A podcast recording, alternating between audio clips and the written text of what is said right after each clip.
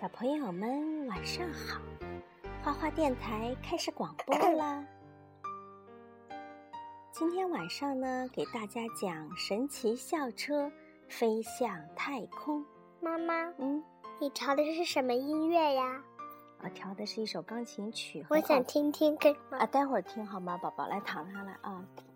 卷毛老师与其他老师不一样，他是我们学校里最古怪的老师。我从来都预料不到我们的校车会变成什么。蒂姆说。蒂姆他说。菲比说：“这可是一辆神奇校车。”妈妈，宝宝，你躺好了。妈妈，我想跟你说件事，可以吗？嗯，好，你说。这辆校车最后飞到太空了。啊！你怎么又提前说了呢？今天我们要学一些新东西。卷毛老师说：“你们谁了解行星和太空？”凯莎说：“行星又大又圆。”我可不讲，我可不了解。嗯，多罗西说：“行星会围绕一颗恒星转动。”妈妈，地球是一颗比较小的行星，它和其他七颗行星一起围绕太阳旋转。妈妈，太阳是一颗恒星，太空中有数以亿计的恒星。宝宝，你不能打断妈妈了，好吗？我就跟你说一句话，可以吗？好，嗯。然后，然后，妈妈，你看校车的耳朵怎么有？为什么校车的耳朵成这样子了？好好好，嗯，我们一起玩太空游戏吧。卡洛斯说：“好主意，卡洛斯。”卷毛老师说：“上车吧，孩子们。”李兹啊，也催我们赶快上车。他也很喜欢旅行。他说：“快点，快点。”旺达说：“我对这一次旅行充满期待。”卷毛老师转动钥匙，校车飞起来了。车前面出现了一块屏幕，那就是我的太空游戏。卡洛斯大声说：“同学们，这回我们可以好好的看一看太空了。”阿诺说：“我真不明白那有什么好看的。”如果能回答出五道题，我们就赢了。卡洛斯说。但是游戏有时间限制，现在开始倒计时。每答对一道题，就会有一个按钮变绿。题目一：我是太阳系唯一的恒星。太阳系唯一的恒星是太阳。多罗西说。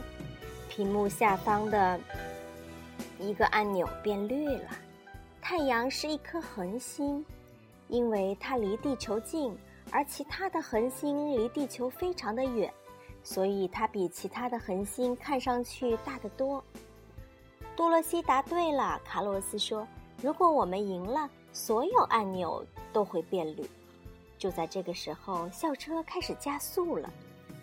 旺达的笔记写着：“恒星是由气体构成的巨大球体，它们会会发光。太阳是一颗炙热又明亮的恒星。”太空中有上亿颗恒星，许多恒星都有行星，太阳就有八大行星。以前呢，我们都说太阳有九大行星，但是其中的冥王星在二零零六年的时候呢，被命名为了矮行星，就不是它的行星了。我们飞离了太阳，又经过了两颗行星。屏幕下方出现了下一道题，题目二。在我的顶端和底部有冰，而我的中部是红色的。我们看着窗外的水星和金星，努力思考屏幕上的问题。这两颗行星温度太高了，不可能在顶部和底部有巨大的冰盖。因为金星是太阳的第二大行星，水星呢是太阳的第一大行星。这个顺序啊，是按照它们离太阳的距离从近到远而排序的，不是按大小。接下来遇到的这个行星是蓝绿相间的，那是地球。旺达说：“月亮围绕着地球转。”菲比说：“哎呀，这道题的答案会不会是地球呢？地球的顶端和底部有冰，可它的中间不是红色的呀。”哎，月球绕着一颗行星旋旋转，这是阿诺的笔记，那就是地球。而地球也只有月球一颗卫星。有的行星拥有六六十颗月球。整个太阳系中的月球数目超过了一百五十颗。继续前进，同学们！卷毛老师说：“你们要格外关注火星哦。地球在我们的视野里渐渐变小了。啊，看，火星的顶端和底部都有冰，而且它中间的部分是红色的。哦，是火星。看，按钮变绿了。我们的宇宙飞船在火星上着陆了。”火星比地球小，它有一个巨大的火山。火星的土壤里含有大量的氧化铁，难怪火星看上去是铁锈红的。它上面的奥林匹斯山几乎是喜马拉雅山的三倍高，它的火山都是红色的。哇，并不是所有发红的东西都很热。蒂姆的笔记：尽管有许多的火山。火星上依然很冷，我们看到水都冻住了。迄今为止，科学家们还没有在火星上发现生命的迹象，不过他们一直在努力的寻找。我们返回校车，向太空深处飞去。当心！凯莎喊道：“我们差点撞上那块大石头！看那些太空石头，它们叫做小行星。”我们又经过一个巨大的小行星，天空、太空又黑又冷，只能看到远处的星星。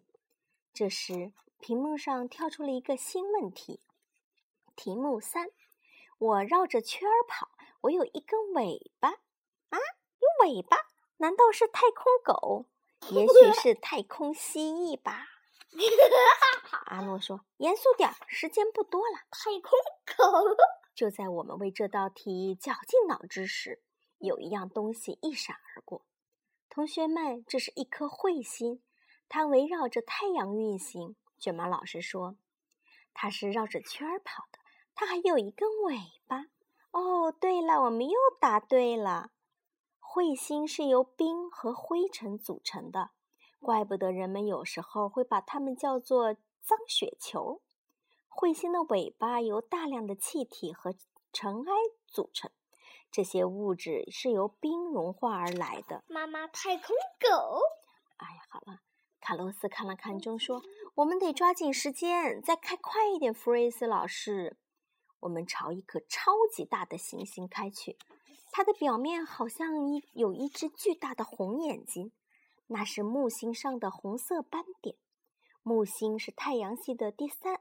第五大行星，这个红色斑点是一团巨大的风暴云，有地球的两倍大。风暴云已经持续活动了三百多年。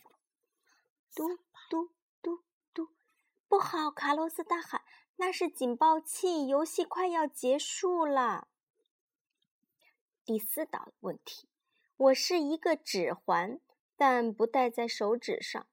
我是一根腰带。但不系在裤子上。我是什么？